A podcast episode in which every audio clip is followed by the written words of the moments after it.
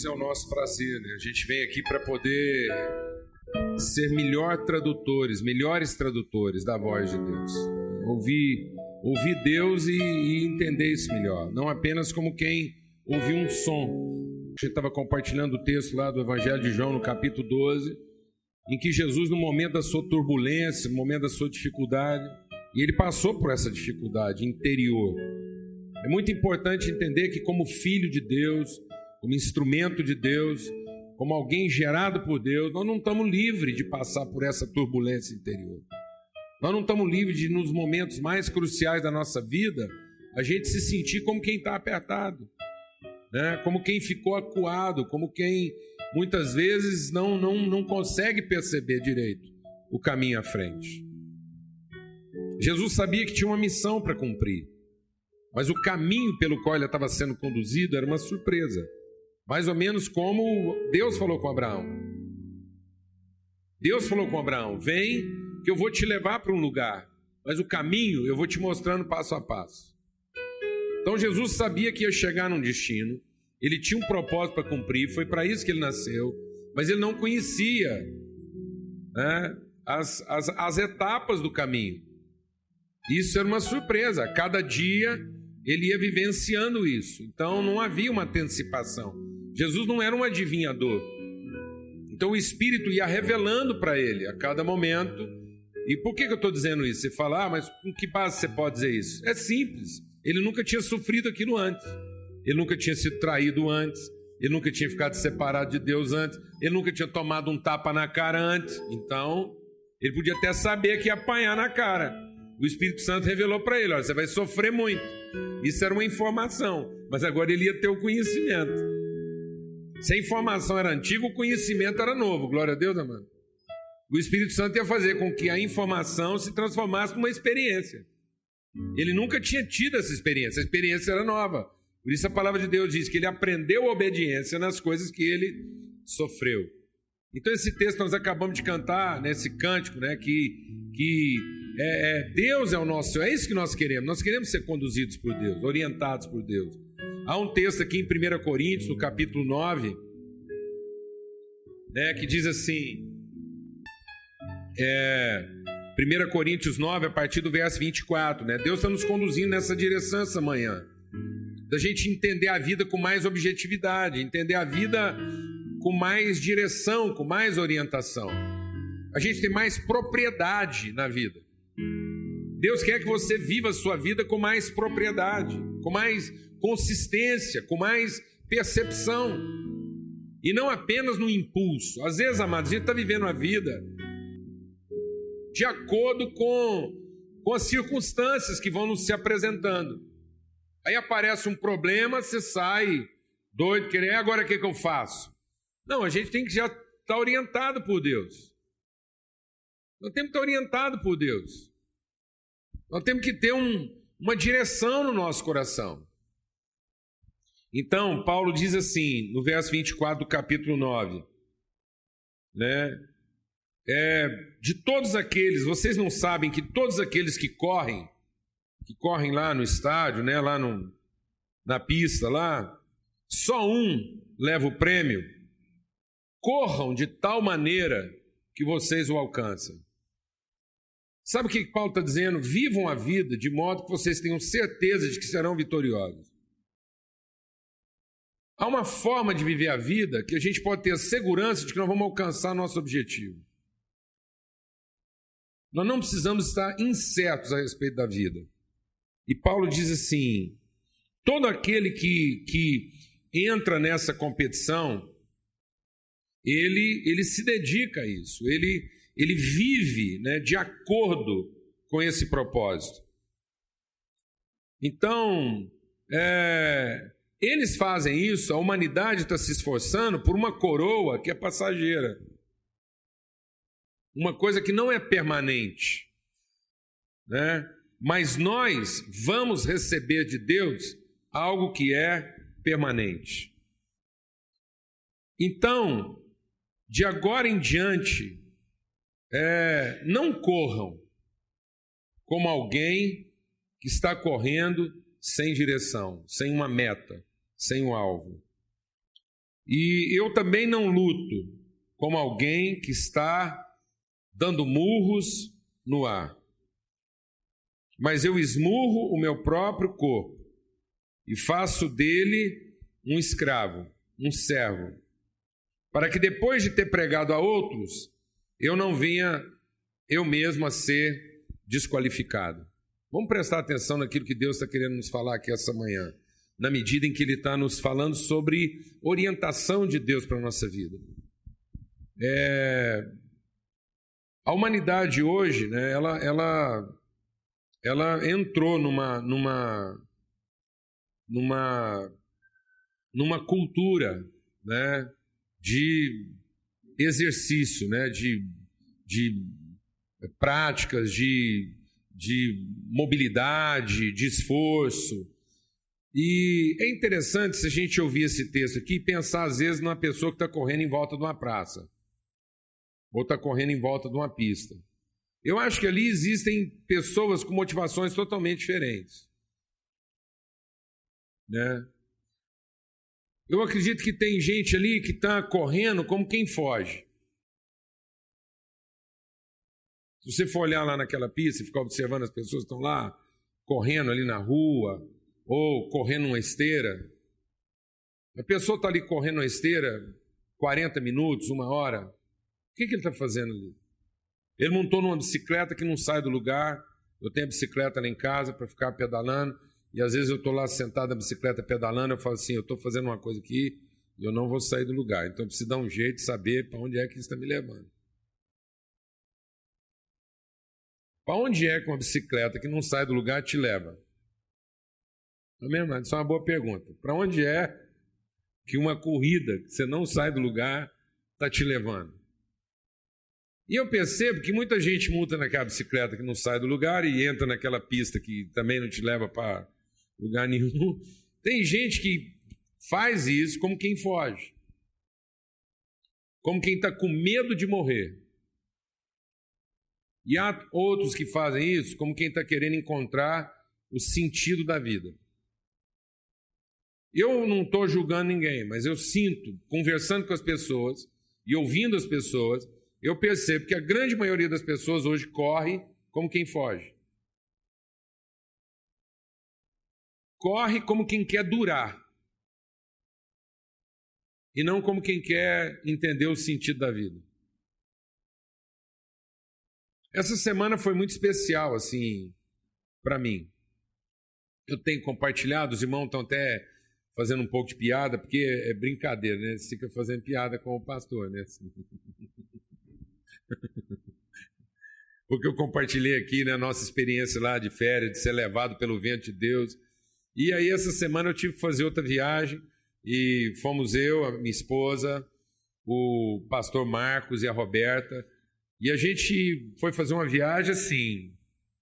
Eu tinha um compromisso, e no meio desse compromisso, entre uma coisa e outra, entre a minha saída daqui e o, e o, e o objetivo que eu tinha para alcançar, eu tinha uma meta, então era um deslocamento com objetivo. No meio disso, eu tinha uma situação dramática para enfrentar. A gente colocou uma, uma tarefa difícil nesse negócio. Então, no meio da corrida, a gente ia fazer assim, uma corrida que era para ser uma corrida fácil, a gente transformou ela numa corrida de obstáculos. Nós colocamos algumas barreiras para pular no meio do caminho. E, e saímos de viagem, tranquilo, e eu viajo muito. Tem, tem meses que eu viajo aí de 5 a 6 mil quilômetros por mês, só de carro.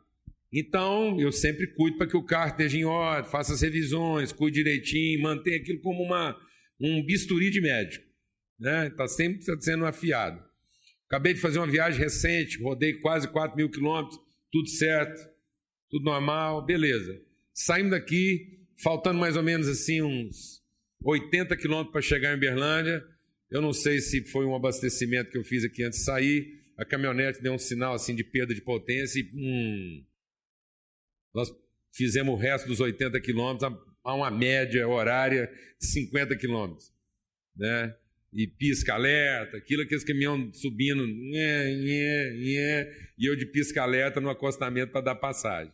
Foi bom que a gente pôde pôr a conversa em dia, E fomos batendo papo, fomos pensando para onde aquele caminho iria nos levar. Mas de olho no relógio, porque a gente tinha um compromisso grave né, para tratar. O resultado é é que eu tenho falado com Deus. Falo, Deus, a caminhonete pode estragar, mas de preferência só em dois lugares nesse Brasil. Ou Goiânia ou Berlândia, que é onde eu tenho os mecânicos de confiança para resolver essa parada. E falei, bom, já que eu estou estragando no rumo de Berlândia, está tudo certo. Liguei para o mecânico, fazia anos que eu não via ele, fazia praticamente desde que eu mudei para cá. E ele sempre foi um amigo, mais do que mecânico lá. Ele, como eu sempre precisei disso, todo carro que eu tinha, ele era o único mecânico que, que ele, é, ele é bem assim, experiente, um cara ele era o cara lá na cidade. E amigo, cristão, homem de Deus, ovelha, porque congregava com a gente. Ele é mulher. Eu tinha por ele um carinho e ele também pela minha vida. Enfim, eu estava com saudade. Falei, bom, já que estragou, vamos lá. Liguei para ele, ele prontamente me recebeu. Cheguei na casa dele lá, era seis horas da tarde. E a oficina do lado, ele foi lá, pôs para dentro. Encontrei com a família, e atrasado. Aquilo, o planejamento já tinha ido para o espaço. Foi maravilhoso, gastamos um tempo eu não queria dar pinta que eu estava com pressa. Alguém está entendendo o que eu estou falando? Você encontra um amigo de muito tempo, está com saudade, ele quer pôr a conversa em dia, você não pode dar cara que está com pressa. Amém, mano? Amém? Posso ouvir um amém? Não pode perder uma chance daquela. Deus te levou para aquilo, você vai fazer o quê? E aí toma café e a mulher abre álbum de fotografia, falando, e foi aquele negócio. E eu, glória a Deus! Foi maravilhoso. Foi maravilhoso, fizemos tudo que tinha que fazer, tudo que estava programado mudou tudo, e enfim, fomos trabalhar até duas e meia da manhã. Eu, a Lana lá, o Marcão, mas foi tremendo o que Deus fez, a forma como fez, como Ele preparou tudo, muito melhor do que a gente tinha planejado. Ficamos lá trabalhando até duas e meia da manhã, no outro dia de manhã, eu doido para chegar, Marcão cheio de agenda, porque o Marcão tinha ido comigo e falou assim: Ó, oh, eu vou com você, mas meio-dia eu tenho que estar aqui. Ah, beleza. Pensa, o homem chegou. E de manhã foi lá buscar o carro e falou assim: Ó, tá pronto. Mas não deu tempo de testar. Falei, esquenta não, testar é com a gente mesmo. Põe o carro aqui e eu vou testando para o caminho. Se tiver que dar problema, vai dar aqui meio na saída e a gente. Beleza, fomos, pegamos, não deu outro. Um pouquinho que andou, trem, hum. Aí volta lá, isso já estava chegando quase meio-dia, que era a hora que o Marcão queria chegar aqui, nós ainda estávamos com essa embrulhada lá. Falei, Marcão, vamos parar de insistir, vamos alugar um carro, resolver isso, eu deixo o carro aqui, a gente aluga, isso fica pronto, não vou ficar aqui esperando, o povo espera. falei, não, esperando, bora. Alugamos um carro e é, fomos para lá. Só que onde a gente foi alugar o carro era do lado de um restaurante, já deu meio-dia. Um restaurante bom. Aí, vai, então vamos fazer o seguinte: a gente deixa o carro alugado, o carro estragado, vamos almoçar. Eu acho que nesse momento, enquanto a gente comia uma comida maravilhosa, colocando o papo em dia, fazia tanto tempo que eu, Marcão e as esposas nos sentar para conversar, falar das nossas, das nossas borbulhas. Amém, mano? Colocar nossas borbulhas em dia. Foi maravilhoso. Deus trazendo paz, alegria. Marcão já ligou, cancelou a agenda dele toda. Glória a Deus. E o vento soprando. Terminamos de almoçar, montamos no carro, o Marcão falou assim: deixa eu levar a caminhonete. E a gente encontra lá na oficina. Ele deu uma volta maior, chegou lá na oficina, eu com o carro alugado e ele com a caminhonete, para devolver para a oficina. Mais papo com o mecânico. Eu disse, a gente conversado um dia antes, de manhã, aí senta de novo, porque agora acabou a pressa. Conversa mais, alega, conta história, lembra do passado. Aí o Marcão chega com a caminhonete, falou assim: ó, tá funcionando. Eu falei, Marcão, fala um negócio pra você. Vocês ficam insistindo com esse negócio, fala um negócio. Para mim, eu vou embora. Se vocês quiserem entrar os quatro na caminhonete, a gente saiu com ela lá funcionando, ela estragou chegando aqui. Então, para mim, só o seguinte: vocês têm dez zebras na estrada, eu, todo mundo pode ficar tenso, mas ninguém vai ficar nervoso. Se combinar que nós vamos entrar dentro desse carro e ninguém vai ficar nervoso, glória a Deus, né, mano? Só não pode ficar nervoso. Até agora ninguém ficou nervoso, mudou tudo. Não, beleza, ninguém vai ficar nervoso. Fomos lá, devolvemos o carro, o cara não quis cobrar nada, foi tudo certo, montando na caminhonete e embora. Quando foi? Foi uma viagem maravilhosa. A forma como Deus operou nas relações e abençoou a gente. Quando foi quinta-feira, meu irmão me ligou. Você não sabe quem morreu. Infarto fulminante. Deitou no chão como quem dorme. Não bateu em nada, não caiu, não tropeçou. A família disse que ele estava no sofá, deitou, o povo achou que ele estava querendo esticar as pernas e ele dormiu. Eu falei, quem? Ele falou, seu mecânico. Aí eu liguei para cumprimentar a família e o filho me disse assim: eu tinha encontrado com o filho dele, a gente se alegrou, ele me ama muito, me beijava o tempo todo e encheu minha mão de umas coisas lá que ele faz, é, conserva de gengibre, conserva de pepim, gordo é uma miséria. Todo mundo lembra da gente para enfiar comida na gente. Depois fica lá, ó, oh, tá precisando emagrecer. e aí, não é verdade? Não é? E aí, aí eu fui falar com o filho dele no telefone e falou assim: Paulo Júnior, nós estamos muito consolados. Deus deu uma manifestação de amor para meu pai e a sua passagem por aqui é uma delas. Eu falei: o que aconteceu? Ele falou assim: fazem duas semanas que os amigos mais antigos do meu pai vieram aqui na oficina para visitá-lo. Um amigo que ele não via há 40 anos veio aqui visitar ele e passou a tarde aqui com ele. Glória a Deus, amados. O coração do homem faz planos. Então, a nosso segredo na vida não é ficar pensando do que, que nós estamos correndo. O segredo na vida é saber para onde nós estamos correndo. E às vezes a maior parte das coisas que a gente faz é correndo de alguma coisa, são coisas que nós queremos evitar, são coisas das quais nós queremos fugir. Tem gente que trabalha porque tem medo de ficar pobre. Isso é uma péssima motivação. Tem gente que casa porque tem medo de ficar sozinho. Isso é uma péssima motivação. Amado, quem casa porque está com medo de ficar sozinho vai enfrentar a desgraça de descobrir que a pior solidão que muitas vezes a gente vive é a solidão que Deus te permite viver no meio das pessoas que você mais ama, quando você não consegue traduzir para ela toda a angústia que você está sentindo e você tem que ter paz para cuidar dela. Glória a Deus, amado. A gente casa não é para não ficar sozinho, amados. A gente casa para, no momento da nossa pior solidão, não ficar escravo dela, porque você se ocupa das pessoas que você ama. Glória a Deus. Porque o que te cura da solidão não é ser consolado por alguém. O que te cura da solidão é que no momento em que a solidão é a sua doença, você descobre que a cura é pensar nos outros. É cuidar de alguém. Então, do que nós estamos fugindo? É isso que Paulo diz: não corra a sua vida como quem foge, mas corra a sua vida como quem sabe exatamente para onde é que Deus está querendo te levar. Quais são os seus objetivos verdadeiros, seu propósito? O que, que você está querendo alcançar? E a gente percebe que muitas vezes as pessoas estão dando voltas e voltas e voltas, como quem corre atrás do próprio rabo. Como quem está correndo atrás de si mesmo, de recuperar o que perdeu, ou de não perder o que ganhou. Essas motivações são ruins, porque você está se esforçando e você vai alcançar alguma coisa. No fim, as pessoas que estão correndo desse jeito vão alcançar alguma coisa. Vão alcançar talvez um pouco mais de saúde, vão alcançar um pouco mais de bem-estar, mas todas essas coisas são passageiras. Se depois de tanto esforço você ganhou mais dois anos de vida, eu vou te falar uma coisa: os dois anos de vida que você ganhou, você vai perder de novo. Então eu preciso saber por que, que é que eu quero viver mais dois anos. Eu preciso saber por que, que eu quero viver mais um dia.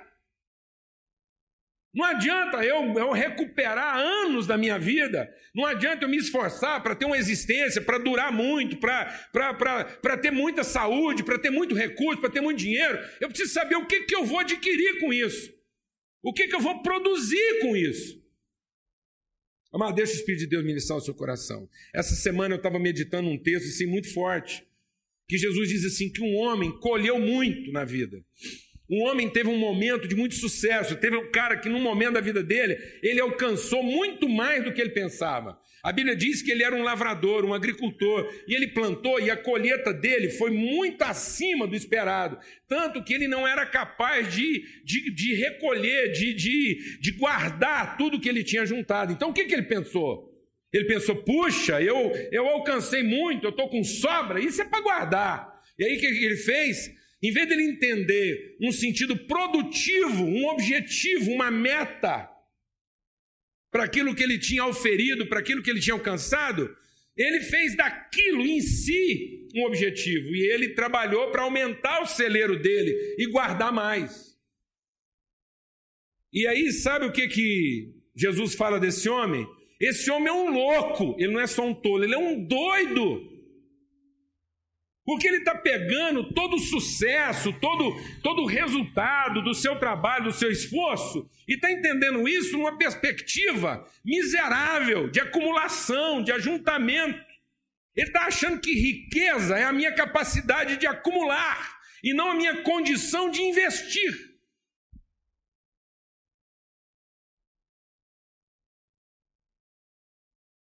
Estão entendendo isso, amados? Você quer mais tempo na sua vida para quê? Você quer mais recurso na sua vida para quê?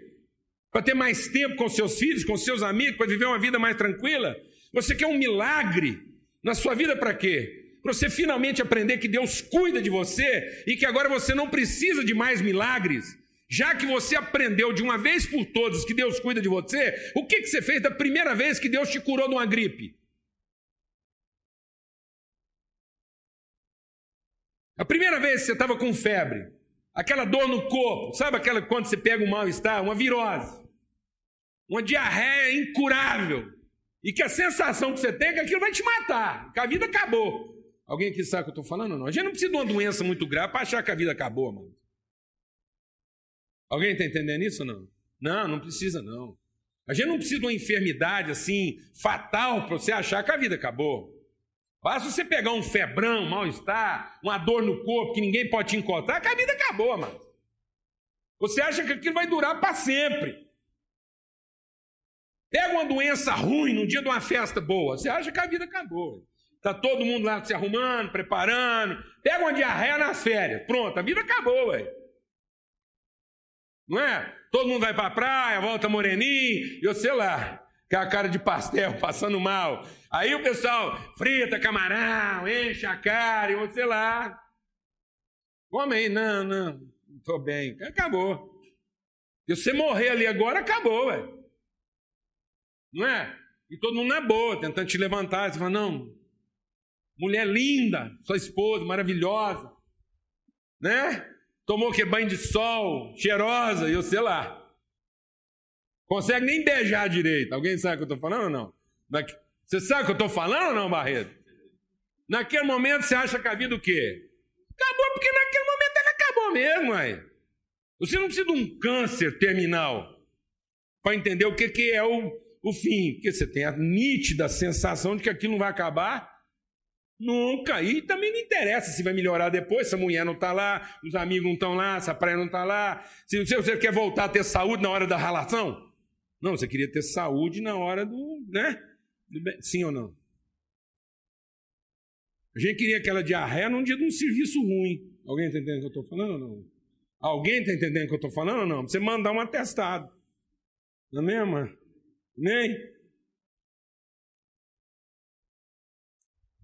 Tá bom, aí você fica bom.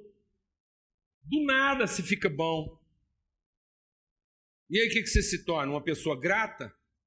Atenciosa, gentil, cuidadosa, você perde a pressa, você entende que a vida tem outros valores, você se torna mais sensível que as pessoas têm para falar com você. Quando Deus opera um milagre na sua vida, o que, que isso te traz? Calma ou desespero? Você sair correndo de novo atrás do que você não perdeu? Do que, que nós estamos fugindo, mano? E atrás do que, que nós estamos correndo? Às vezes nós estamos fugindo atrás dos nossos medos e correndo atrás das nossas ambições. E no fim de tudo isso, o fato é que a gente vai terminar cansado, sem ter alcançado o nosso verdadeiro objetivo. A gente tem que correr para um destino, para um alvo, para uma meta. A meta que Deus estabeleceu para a nossa vida. Ser o homem que nós podemos ser. O verdadeiro objetivo é que, no fim de tudo, você seja um homem perfeito nos seus sentimentos, na sua compreensão. No fim de tudo, depois de tanto esforço. Então, se você vai correr em volta da praça, corra trabalhando a sua mente. E não pensando só em quanta saúde você vai ter dali. Mas vai lá, você vai correr naquela bicicleta, usa aquele tempo para trabalhar o seu coração. vou pegar essa bicicleta aqui, quando eu sair daqui, eu quero ser um homem mais calmo. Eu quero sair um homem mais fácil para meus amigos. Enquanto você está lá, fugindo não sei o quê, pense. Em que, que eu quero gastar todo o bem que Deus tem me dado? Eu estou aqui fazendo planos de aumentar os meus celeiros? Ou eu estou aqui fazendo planos de gastar melhor minhas sementes? Eu preciso de mais celeiros? Eu preciso de um cofre maior? Eu preciso de mais garantias? Ou eu preciso de mais projetos? Se Deus está me prosperando, quem sabe não é para mim produzir condições melhores para outras pessoas. Não é para que mais gente coma. E não para que eu fique seguro que eu vou ter comida para mim mesmo para daqui 200 anos.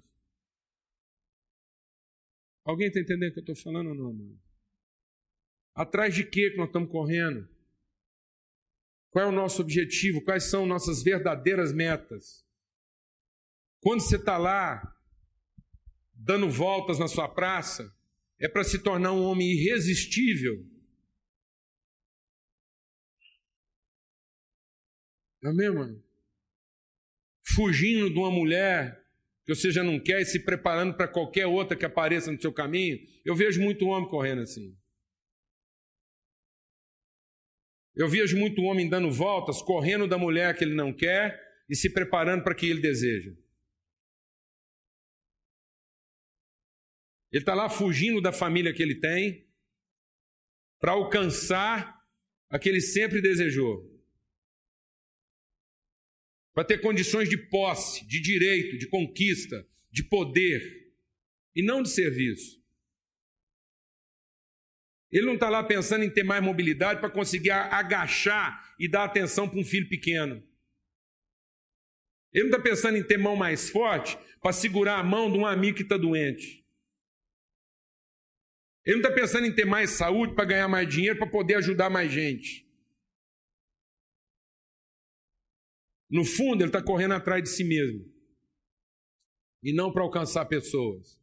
Amado, você está correndo atrás de coisas que passam ou de coisas que ficam? Seus objetivos de vida estão voltados para as coisas que são duradouras ou para as coisas que são passageiras? Nós precisamos sair daqui com esse entendimento. Paulo está dizendo: vamos correr de maneira proveitosa, vamos correr para um destino, vamos correr para um propósito, não vamos simplesmente nos gastar. Deus não está interessado na nossa sudorese, Deus não está interessado no nosso esforço, Deus está interessado na nossa transformação. Que no fim de tudo a gente não seja uma pessoa só mudada. Deixe Deus ministrar o seu coração. Eu, eu subo naquela bicicleta e tem duas maneiras. Eu subo uma coisa só, mas eu posso descer duas coisas totalmente diferentes. Eu posso descer um homem mudado, porque eu suei um pouco e deixei algumas gramas do lixo que eu comi.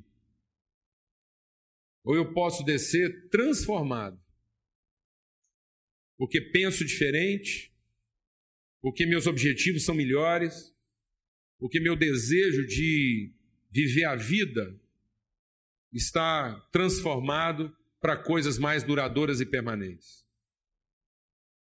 Eu posso descer uma pessoa que tem apetites, mas eu posso descer uma pessoa que tem objetivos, metas para cumprir. Amém? Então, em nome de Cristo Jesus, que esses nossos esforços, que muitas vezes não têm nos levado a lugar nenhum, possam finalmente nos levar ao verdadeiro objetivo e sentido da nossa vida. Amém, amados? Vamos pedir que Deus faça isso com o nosso coração hoje. Deus, eu não quero, depois de tanto esforço, depois de tanta canseira, ter a sensação de que eu simplesmente fugi de alguma coisa. Eu simplesmente durei mais. Eu simplesmente terminei tudo com um pouco mais de saúde, um pouco mais de dinheiro. Uma vez eu ouvi um empresário, um, eu nem sei se ele já morreu, já deve ter morrido, porque faz tanto tempo que eu vi ele falando sobre isso.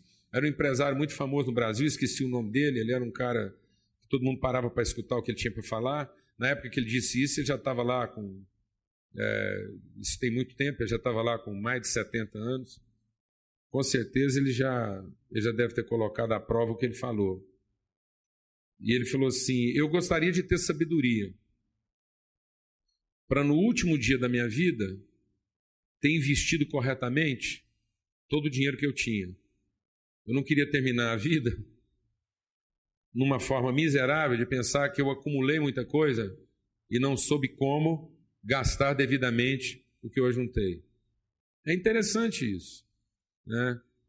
E ele, ele comentou que talvez o verdadeiro sentido da sabedoria não era terminar a vida rico. Ele falou: Eu queria ter a sabedoria de, no último dia da minha vida, terminar pobre. E não ter o que gastar. Seria fantástico, né? Se no último dia da minha vida a gente pudesse saber que usou todos. Já pensou você? Eu, quem se lembra? Acho que um, teve uma corrida, não sei quem foi, né? Que ele cruzou a linha de chegada sem gasolina no tanque. Quem foi? Foi o. o hã? Foi o Senna, não foi? Ele ganhou uma prova sem gasolina no tanque. Fantástico seria isso na nossa vida, né? Você, você ter calculado tão bem que hora que você terminou tudo, você olha, o tanque está vazio. Amém, mano? E você não vai ter aquela culpa, aquela sensação de pensar que ainda poderia ter ido para um outro lugar, mas que você chegou exatamente aonde tinha que ter chegado e o recurso para você chegar ali foi suficiente para isso, não houve desperdício. Amém? Glória a Deus. Então, em nome de Jesus, Paulo está dizendo: não viva a vida como quem não sabe para onde ir. Eu quero terminar dando um testemunho. Essa semana eu estava conversando com uma irmã e ela está vivendo um processo de muita dor. E ela tem um problema de dor e dor na coluna. E ela me perguntou, Paulo Júnior, eu já fiz de tudo, todos os tratamentos médicos que eu precisei fazer eu fiz e tenho orado, tenho falado com Deus e e como é que é isso? E será que Deus não podia tirar essa dor? Eu falei, ó, se ele não tirou até agora, a única coisa que eu tenho para te compartilhar é o que Paulo disse. Paulo disse que convivia com uma dor, ele tinha um espinho na carne dele que provocava uma dor assim lacerante, era uma coisa assim que incomodava, insuportável, e ele teve que falar com Deus várias vezes, explicou para Deus que aquilo doía, que aquilo era humilhante, que aquilo era constrangedor na vida dele. Até que Deus mostrou para ele um propósito, que tudo aquilo era para transformar a natureza dele, para que ele pudesse viver bem e superar bem em toda e qualquer situação, ele pudesse ser um homem com propósito. Eu falei para ela, eu falei, olha, só tem um sentido de você amenizar essa dor na sua vida. É você encontrar o verdadeiro propósito da sua vida. Porque é mais ou menos igual a um atleta. O que, que faz um atleta vencer as dores finais de uma corrida? Fala para mim.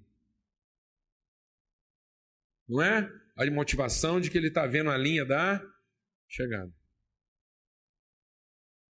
Fugir de alguma coisa, mas simplesmente durar mais, simplesmente ter mais saúde, mais isso, mais aquilo, não vai ser suficiente para você vencer suas dores e seus desafios é preciso você ter um objetivo claro, uma meta clara a ser alcançada.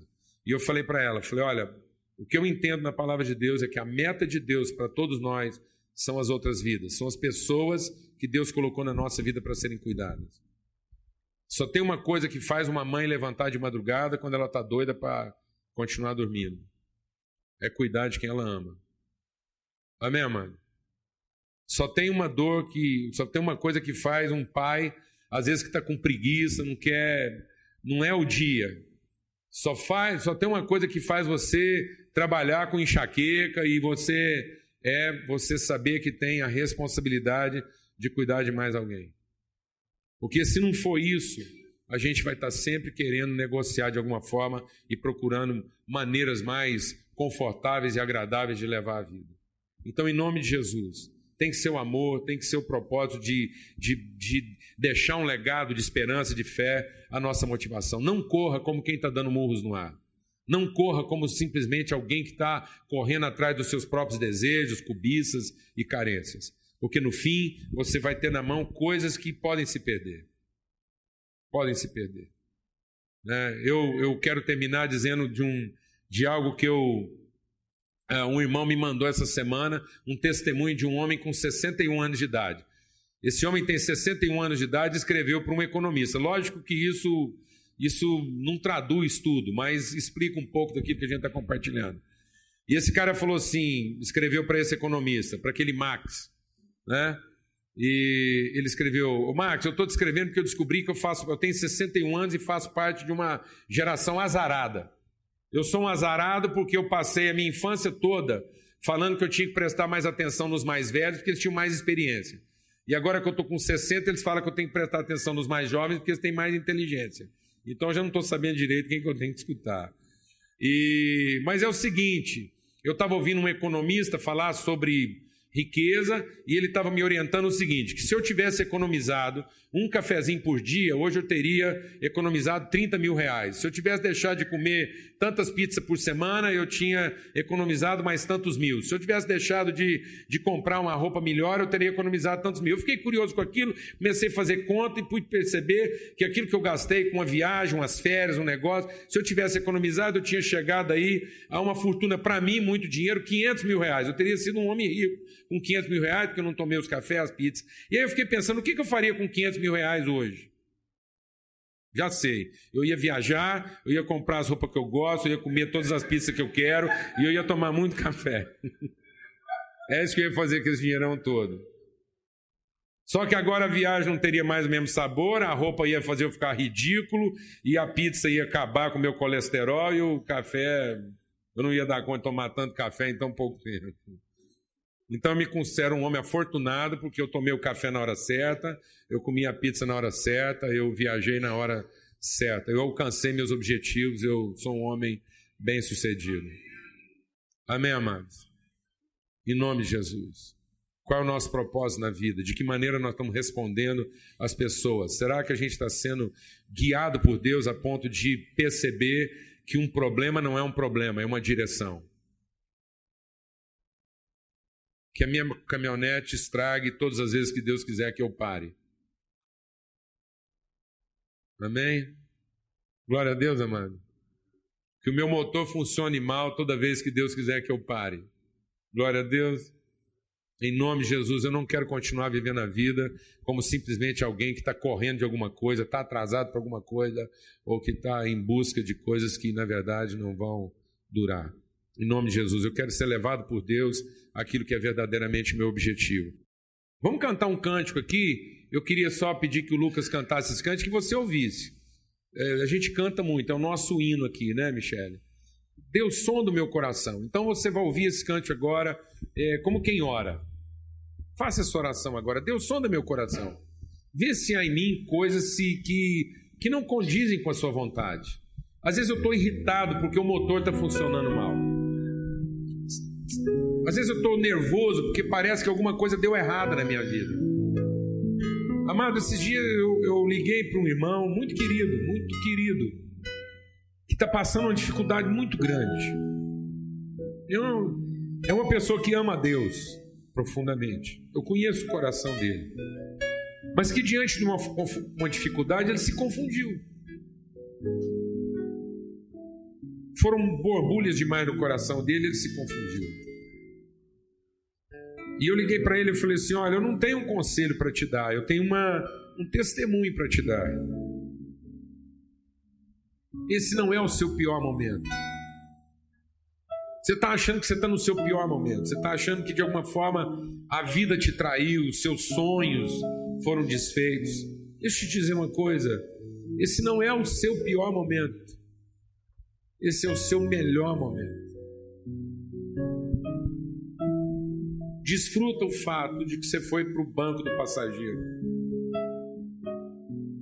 E que o Espírito Santo agora está dirigindo a sua vida totalmente. Desfruta o fato de que você perdeu absolutamente todo o controle da sua vida.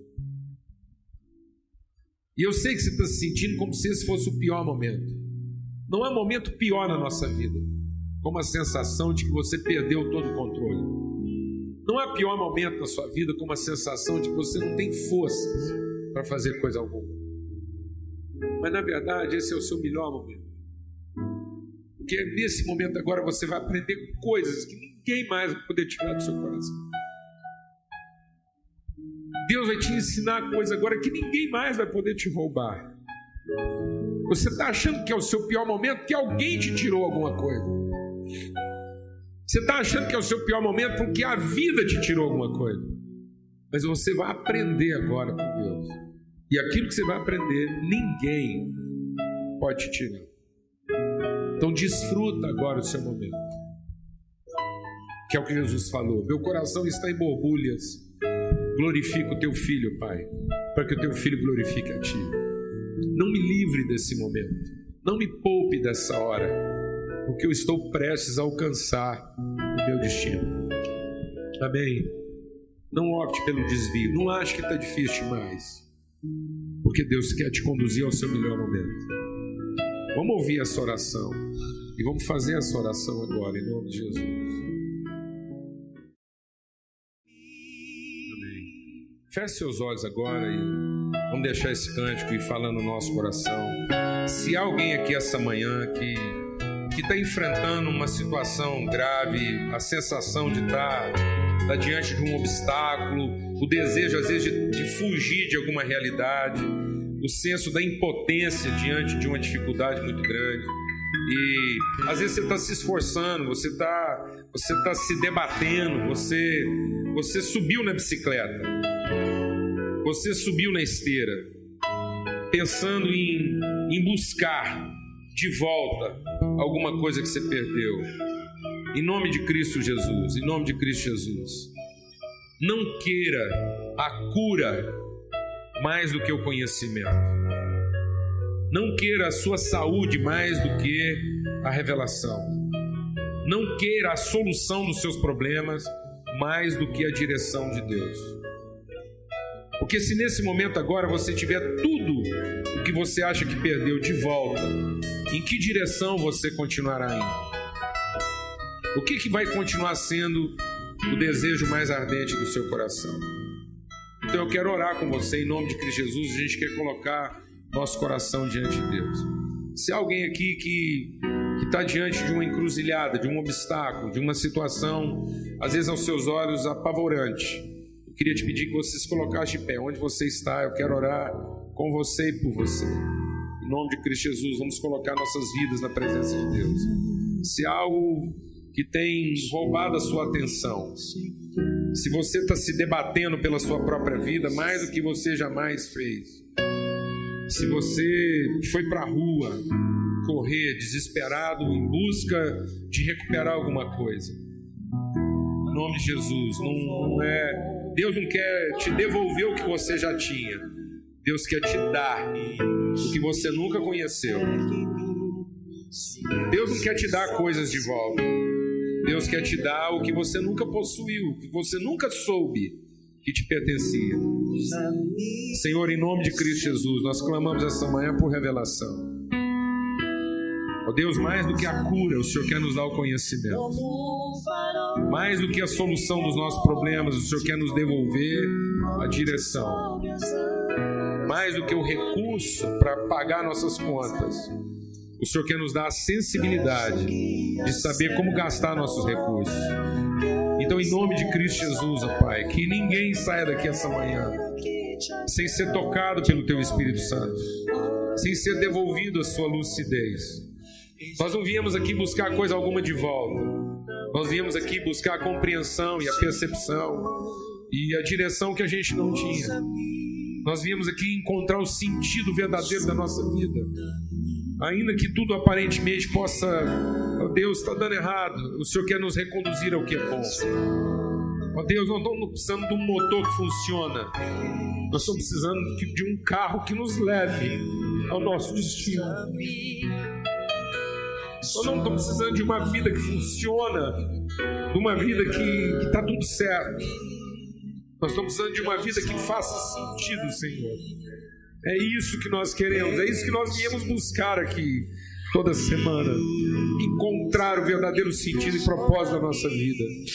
Que haja uma cura, Senhor.